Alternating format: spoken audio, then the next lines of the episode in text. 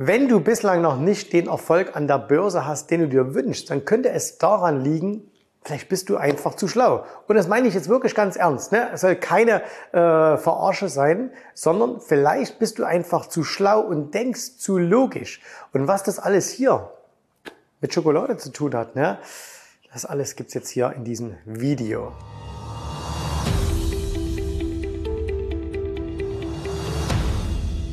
Also wir hier im Büro hatten jetzt schon ganz viel Spaß, ne, weil wir gedacht haben, hey, jetzt machen wir mal hier ein Video über Schokolade. Ne, und das ist natürlich Produktplacement vom Allerfeinsten. Und äh, Milka, ne, falls ihr uns seht, also wir wären durchaus bereit, uns sponsern zu lassen. Äh, Geld brauchen wir keins, wir würden das einfach hier so nehmen. So, Werbung vorbei. Schokolade. Was meine ich damit? Du bist vielleicht zu schlau für die Börse. Die meisten, die hier zuschauen, können ja logisch gut denken. Ne? Das heißt, wir sehen irgendetwas, wir wissen etwas und daraus stellen wir dann ähm, eine Schlussfolgerung her. Und ich will das mal einem ganz simplen Beispiel, nämlich hier mit dieser Schokolade, erklären. So eine Tafel hier, ne, das sind glaube ich jetzt kleine, aber sagen wir mal eine ganz normale 100 Gramm Tafel Schokolade hat ungefähr 500 Kalorien. So, und äh, wenn du äh, jetzt jeden Tag, mal angenommen, du würdest jetzt jeden Tag äh, eine Tafel Schokolade dir reinpfeifen, ne?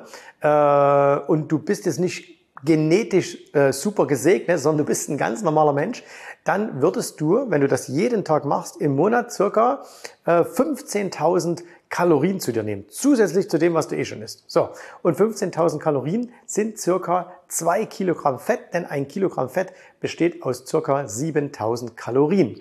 Und äh, jetzt rechnen wir das einfach mal hoch, das heißt zwei Kilo äh, im, äh, im Monat, machst du das ein ganzes Jahr, würdest du am Ende eines Jahres circa 24 Kilo zugenommen haben. Ja, jetzt rechnen schon manche, hey, wenn ich das zehn Jahre lang mache, nehme ich dann 240 Kilo zu. Wahrscheinlich nicht, aber ich glaube, was hier ziemlich klar wird, dass eine Ursache hat eine bestimmte Wirkung. Ja, so. Und weil wir das so gewohnt sind, weil unsere Welt so funktioniert, es gibt eine Ursache und daraus kommt eine Wirkung, übertragen wir das ganz, ganz häufig auch auf die Börse. Und an der Börse ist es allerdings oftmals so, dass es ganz viele Dinge gibt, die überhaupt nicht funktionieren. Also stell dir mal vor, du würdest jetzt äh, ganz normal essen, so wie du jeden Tag isst, würdest du jeden Tag eine Schokolade, Tafel Schokolade reinpfeifen und am Ende des Monats hättest du fünf Kilo abgenommen. Ja? Ich weiß, wäre eine super Diät, ne, würden wir alle steinreich damit werden, wenn es das gäbe. Aber das würde nicht funktionieren. An der Börse kann es aber durchaus sein, dass solche Dinge funktionieren. Und ich will dir das an ein paar ganz, ganz, an drei Beispielen zeigen, ähm, heute mal, warum Börse eben nicht immer logisch ist und du deswegen nicht immer logisch denken musst, sondern ein bisschen an der Börse um die Ecke denken musst. Okay, wir fangen mal an und zwar, äh, wir gehen mal weg von diesen, von diesen schönen Sachen hier und wir gehen mal etwas rein. Ähm, hier, ich zeige dir mal ein Bild und zwar, das sind in Amerika momentan die ähm, Mortgage Rates, also das heißt, wie viel Zinsen musst du bezahlen, wenn du eine, eine Mortgage, also das heißt eine, ein, einen Hauskredit aufnimmst. Ja? In Amerika ähm, ist, die, ist die Rate normalerweise 30 Jahre lang. Also das heißt, die Zinsbindung wird in der Regel auf 30 Jahre äh, gemacht. Und deswegen alle Leute, die jetzt hier in den letzten Jahren äh, irgendwie ähm, ein Haus gekauft haben ne, und haben eine, haben eine Mortgage, die können sagen, hey, alles ganz entspannt. So, was ist jetzt hier passiert? Zuletzt siehst du hier, die Zinsen sind in Amerika für so, eine, ähm, für so einen Kredit auf 7,31 Prozent hochgelaufen. Ne? 7,31 Prozent. Wir sehen hier in den 70er Jahren, da war das auch schon mal deutlich höher, bis 18 Prozent, aber wir gehen mal hier jetzt auf 7 Prozent hoch. So, die Daten stammen von Freddie Mac, einer der größten äh, Hypothekenfinanzierer, Rückversicherer in den USA. So, Jetzt überlegen wir mal. Die Zinsen sind von ungefähr 2,65 auf 7,3 hochgegangen. Das heißt, die haben sich circa verdreifacht. Und äh, wenn du jetzt nach Deutschland gehst, da wissen wir auch, da sind auch die Zinsen gestiegen. Was ist passiert? Die Hauspreise fangen an zu fallen. Die Immobilienpreise fangen auch fangen an in Immobilien äh, zu fallen, ähm, weil natürlich alles teuer geworden ist. Ne? Also wer sich eben vom Jahr, äh, in Deutschland ist das ja nicht ganz so hoch, aber die, die Spanne ist noch größer geworden. Und wer eben nach vor einem Jahr sich ein Haus leisten konnte, kann es sich vielleicht heute nicht mehr leisten. Und das bedeutet, wenn weniger Käufer an den Markt kommen, muss der Preis runtergehen. So weit, so logisch. Okay, gehen wir weiter nach Amerika. Und da sehen wir hier etwas, was ziemlich verrückt ist, nämlich wir sehen hier, und das ist diese rote Kurve, das ist der sogenannte US Housing Affordability Index. Bedeutet, ähm, wie wahrscheinlich oder wie hoch ist die Wahrscheinlichkeit, dass du dir äh, überhaupt ein Haus leisten kannst. Ne? Und wir sehen, das war immer so ziemlich gleich. Dann ging es mal hier in den 2010er Jahren sehr, sehr nach oben, weil auch die Immobilienpreise unten waren. Und jetzt geht das immer weiter zurück. Das heißt, die Wahrscheinlichkeit, dass sich jemand in Amerika ein Haus leisten kann, sind immer, immer geringer geworden. Es ist sogar so, dass momentan, wenn man das durchschnittliche Einkommen in Amerika hernimmt, ne, müsste man circa 46 Prozent seines Einkommens aufwenden, um sich ein Haus in Amerika kaufen zu können. Ne? Sagt man sich, hey, logisch, ne? da haben wir sie wieder, diese Logik. Also Zinsen hoch, ähm, die, die Möglichkeit, sich ein Haus zu kaufen, haben immer weniger Amerikaner. Also, und jetzt kommt's. Was ist die Schlussfolgerung daraus? Was ist unsere Logik? Logisch, die Preise für Immobilien in Amerika müssen fallen. Und was passiert? Und das sehen wir hier in dieser blauen Linie. Das ist der US Case Shiller National Home Price Index. Der ist auf dem Allzeithoch. Das heißt, es ist was Verrücktes passiert, nämlich es gibt immer weniger Leute, die sich ein Haus leisten können, weil die Zinsen gestiegen sind und gleichzeitig sind aber auch noch die US-Hauspreise nicht etwa gefallen, sondern insgesamt sogar noch angestiegen. Ja, immer mal eine einzelne Region ist immer ein bisschen was unterschiedlich, aber grundsätzlich sind die US-Hauspreise zuletzt angestiegen. Warum ist das so? Naja, das liegt einfach daran, äh, dass nichts Neues mehr gebaut wird. Ne? Es gibt Nachfrage nach Amerika, also in Amerika nach neuen Häusern, aber weil die Zinsen so hoch sind und wenig Leute sich was leisten, kommen keine Neubauten mehr äh, oder ganz, ganz wenige nur an den Start und deswegen steigen die Preise. So, okay. Ne? Das heißt, hier musste man sehr um die Ecke denken, um da drauf zu kommen. Aber unser erster, unser erster logisches Ding, weil wir schlau sind, ne, hätten wir gesagt, ah, okay, da müssen in Amerika ja die Hauspreise fallen, also setze ich mal auf fallende Preise. Was hättest du gemacht? Du hättest total verloren, obwohl alle deine Annahmen richtig waren, aber weil eben noch ein anderer Punkt mit reingespielt hat, äh, nämlich dass keine Neubauten mehr gemacht werden, stimmt das Ganze eben nicht. Okay? Erstes Beispiel. Zweites Beispiel. So eine ähnliche Sache. Egal wohin du jetzt auf die Welt kommst, ne, dann gibt es überall die gleichen Schlagwörter, nämlich Klimaschutz, Umweltschutz, äh, Nachhaltigkeit, Renewable Energies, also erneuerbare Energien, das ist ein Thema auf der ganzen Welt. Ja? Egal wo du hinkommst, egal wie die Länder das einzeln machen, aber das sind die ganz, ganz großen Schlagworte. Jetzt kommt wieder unsere einfache Logik, ne, die wir so in uns haben, die sagt, na ja, hey, wenn die ganze Welt darüber spricht, wenn die ganze Welt Anstrengungen macht, und überall in der Welt wird das ja gemacht, ne? überall in der Welt siehst du plötzlich Solaranlagen, du siehst überall Windkraftanlagen. Hier in, äh, in Dubai hat äh, das größte, hat der größte Solarpark äh, des, des, des Mittleren Ostens äh, ist letztes Jahr eingeweiht worden. Wenn du nach Amerika kommst, da siehst du überall Windräder. In Deutschland, da darfst du jetzt sogar schon äh, in Berlin fördert man jetzt sogar schon äh, Balkonkraftwerke mit, mit Solar und so weiter. Ne? Jeder hat irgendwie ein Solarding auf dem Dach. Also riesen, riesengroß das ganze Ding. Und da denkst du dir doch jetzt wieder als Investor, ah, okay, dann muss das ja boomen ohne Ende. Ne? So Solarkraft, Windenergie, zack, Geld rein. Okay, jetzt gucken wir uns mal an, was daraus geworden wäre. Und wir gehen mal hier dahin und wir gucken uns mal als allererstes an den internationalen Solar-ETF. Ne? Den gibt's von Invesco. Und komm, wir machen uns mal hier einen äh, etwas längerfristigeren Chart, den machen wir uns mal groß, hier haben wir ihn. Und das ist dieser ETF. Und da siehst du, der ist mal hier im Jahr 2008 aufgelegt worden. Und da brauchen wir, glaube ich, jetzt nicht über diese Preisentwicklung zu sprechen. Ne? Das heißt, das Thema ist immer, immer mehr geworden. Immer größerer Nachwuchs, wird immer mehr gebaut, es wird immer mehr gemacht. Verdienst du als Investor daran etwas? Null. Im Grunde genommen hat sich hier seit über zehn Jahren von den Preisen her nichts bewegt. Ja, jetzt wird es die ein oder andere Firma geben, wo man sagt, hey, die ist super gelaufen. Traust du dir zu, diese einzelne Firma zu finden in so einem langen Trend? Ich nicht. Also setzt du auf den ETF ne, und deswegen hm, daneben gegriffen. Naja, okay, Solar ist ja vielleicht auch ein bisschen schwierig, machen die ganzen Chinesen. Ähm, komm, wir machen Windenergie. Okay, Windenergie ja viel, viel besser. Äh, ne, baut man in der Nordsee, baut man überall hin, in Deutschland überall hast du diese Windparks. Gucken wir uns mal an. Gibt es natürlich auch tolle ETFs. Hier, da gibt es zum Beispiel einen, der heißt Windy, ne? also ziemlich witziger Ausdruck, äh, Global X Wind Energy ETF. Und ähm, was will man dazu sagen? Ne? Äh, Windy, wie in Chicago, Windy City und äh, halbiert jetzt seit 2022. Ne? Und auch da, wir können uns auch mal die deutschen ähm, Windturbinenhersteller anschauen. Im Grunde sind die alle pleite, ne? mehr oder weniger. Das hat zumindest einer der CEOs jetzt mal gesagt. Er hat gesagt, die ganze Branche verdient kein Geld, ähm, obwohl es läuft wie verrückt. Unsere Logik, riesengroße Nachfrage, überall wird's gemacht, die Firmen haben Auftragsbücher voll, trotzdem wird kein Geld verdient. Okay? Und auf der anderen Seite, und das ist jetzt wieder das, was eben diese Superinvestoren auch beherrschen, ne? Warren Buffett und Co., ähm, wir brauchen alle kein Öl mehr. Wir müssen aus dem Öl aussteigen. Und guck, was passiert. Hier, schauen wir uns mal an, den XLE. Also das sind die äh, Energiefirmen. Ja, und die erleben ein grandioses Comeback. Und der Preis von denen hat sich seit dem Corona-Tief fast vervierfacht. Ne? Obwohl ja die ganze Welt eigentlich weg vom Öl möchte. So, du siehst auch hier wieder unsere erste Schlussfolgerung. Also ich meine jetzt nicht nur dich, wir alle. Unsere erste Schlussfolgerung, die Logik. Wir verschieben gerade unsere ganze Energie auf der ganzen Welt in erneuerbare Energien. Das ist ein riesiger Boom, ESG und so weiter und so fort. Das müsste sich doch für mich als Anleger bezahlt machen.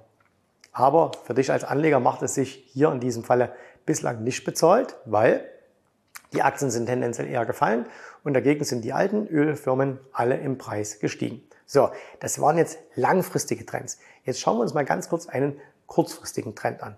Und bei diesem kurzfristigen Trend gehen wir mal in einen ganz anderen Wert rein, nämlich wir schauen uns mal den Euro an.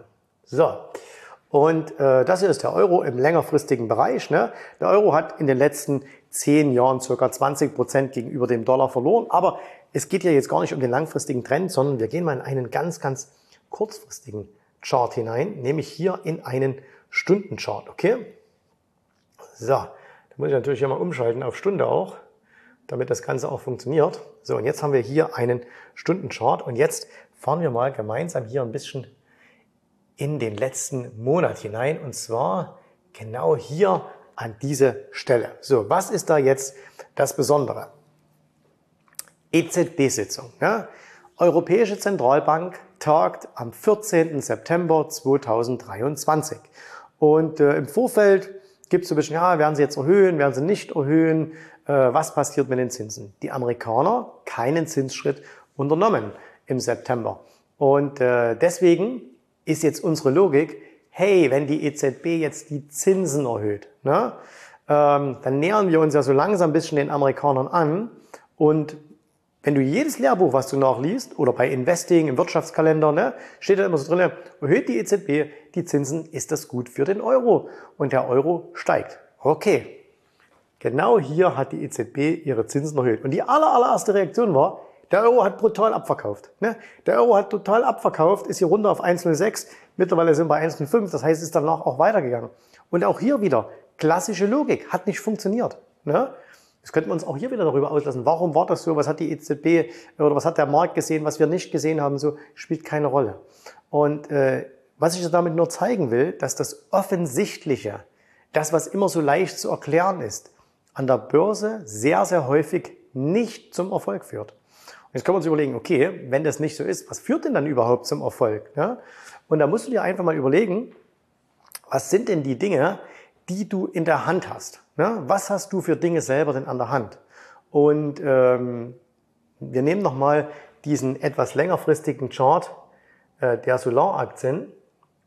Hier, wir gehen nochmal auf die Solaraktien ein weil da kannst du sehr, sehr schön erkennen, das ist jetzt hier Monatscharts ne, von 2012 an, da kannst du sehr, sehr schön erkennen, warum Charts gerade für einen Privatanleger sehr, sehr hilfreich sein können.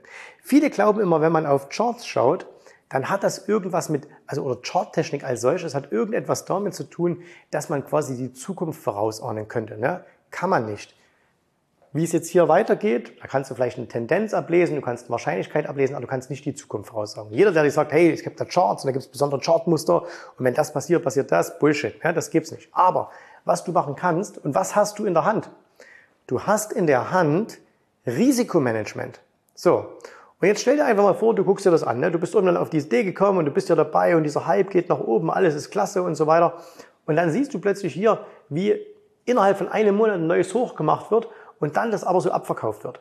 Und im nächsten Monat ne, öffnen wir hier, machen wieder, gehen wieder an das Hoch ran, es wird wieder so abverkauft. So, da ist prozentual noch nicht viel passiert. Du weißt aber jetzt schon, Irgendwas stimmt da nicht. Ne? Du weißt nicht, was da nicht stimmt. Deine Überlegung ist vielleicht falsch, ist da irgendwas im Markt, du hast keine Ahnung, aber irgendwas stimmt nicht. Und das heißt, einer der Punkte, die du in der Hand hast, ist Risikomanagement. Okay? Und deswegen, das ist etwas, was man, sage ich mal, fast schon mechanisch umsetzen kann. Du kannst dein Risiko managen. Ob du immer das Richtige schlussfolgerst, ob deine Logik immer richtig ist, das weißt du nicht, das hast du nicht in der Hand. Was du aber in der Hand hast, ist, wie viel von deinem Kapital riskierst du? Ne, über ganz, ganz verschiedene Dinge. Gehst du hier all in, ne, dann ist das ein schlechtes Risikomanagement. Äh, gehst du nur mit 0,1 Prozent rein, hast du auch nichts davon. Aber das heißt, das ist schon mal so eine Sache, äh, die du managen kannst. Deine Positiongröße. Das heißt, darüber musst du was lernen, darüber musst du dich auskennen. Du darfst nicht einfach sagen, oh, da packe ich jetzt mal da ein bisschen was rein, so nach Gefühl und da packe ich mal da, sondern da musst du ein System dahinter haben. Du kannst auch, ähm, du kannst auch sehr mechanisch fast schon festlegen, wenn du ein Investment eingehst, sei es jetzt ein ganz kurzfristiger Trade oder ein ganz langfristiges Investment, wo stimmt deine Erwartungshaltung nicht mehr und das heißt, wo begrenzt du deinen Verlust? Ne? Und äh, Verluste zu begrenzen ist eine sehr, sehr clevere Sache. Äh, Verluste auszusitzen, Kopf in den Sand, Vogelstrauß ist ziemlich dumm und äh, deswegen auch das hast du in der Hand. Das heißt auch Risikomanagement, Verlustbegrenzung, das kannst du festlegen. Ne? Und du weißt halt nicht, ob du richtig liegst oder falsch.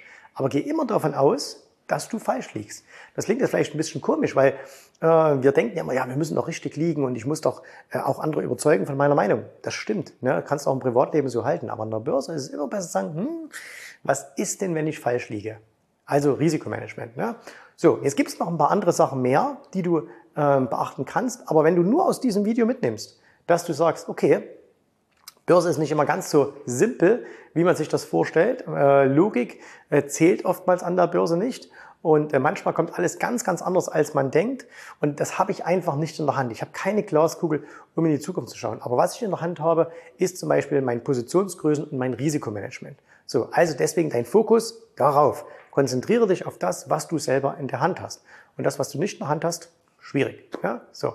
Und deswegen sind solche Sachen wie Risikomanagement, Positionsgrößenmanagement, ähm, wo stimmt unsere Logik nicht mehr, äh, wo passt es nicht. Deswegen sind das auch äh, integrale Bestandteile bei uns im Training, in den Trainings in der ähm, Jens Rabe Academy. Wenn du sagst, okay, wir wollen uns da mal darüber unterhalten, ne, dann kannst du dich einfach da mal anmelden, Link hier unten wie immer eingeblendet und dann kannst du solche Sachen auch für dich erlernen, weil äh, du kannst nicht erlernen, wie die Zukunft ausschaut. Ne? Das kann dir niemand beibringen. Was du aber lernen kannst, mit der Gegenwart umzugehen und die Gegenwart so zu gestalten, dass dir jegliche Marktbewegung ähm, nicht das Konto komplett leer macht, sondern dass du lange, lange in diesem Spiel bleibst und je länger du dabei bleibst, umso eher verstehst du auch Dinge, kannst Dinge besser deuten und wirst automatisch dann mit der Zeit auch ein besserer Investor, aber eben nur dann, wenn du lange genug Geld hast. So, und dann würde ich sagen, zum Schluss gehen wir jetzt wieder hierher, nach diesem schönen langen Video.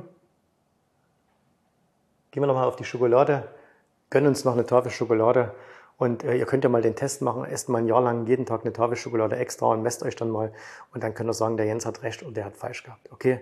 In diesem Sinne, danke fürs Zuschauen äh, und einen wundervollen schokoladischen Tag. Ich hoffe, dir hat gefallen, was du hier gehört hast, aber das war nur die Vorspeise. Das eigentliche Menü, das kommt noch. Und wenn du darauf Lust hast, dann besuche jetzt ganz einfach jensrabe.de-termin und vereinbare dort noch heute einen Termin. Und in diesem absolut kostenfreien Strategiegespräch wird für dich eine individuelle Strategie entwickelt. Das heißt, wir schauen uns mal an, wo stehst du jetzt, was sind deine Ziele, wo willst du hin und wir schauen auch, ob wir gemeinsam dieses Ziel erreichen können. Und äh, du musst immer an Folgendes denken. Wenn du etwas im Leben erreichen willst, sei es an der Börse, sei es beim Unternehmertum, dann brauchst du immer jemanden, der dir hilft, der schon auf einer Stufe ist, wo du noch hin möchtest. Und so wie jeder Sportler einen Trainer hat, so wie jeder erfolgreiche Selbstständige einen Mentor hat, so brauchst auch du an der Börse einen Mentor, der dir hilft, deine Ziele zu erreichen. In den letzten Jahren habe ich Tausenden von Menschen gezeigt, wie sie ein regelmäßiges Einkommen an der Börse erzielen, wie sie ihr Vermögen sichern können. Und auch du kannst das erreichen. Davon bin ich felsenfest überzeugt. Also, geh jetzt einfach auf jensrabe.de-termin und vereinbare noch heute deinen persönlichen Termin. Ich freue mich auf dich. Wir hören uns. Bis dahin. Tschüss, Servus, mach's gut. Bye, bye.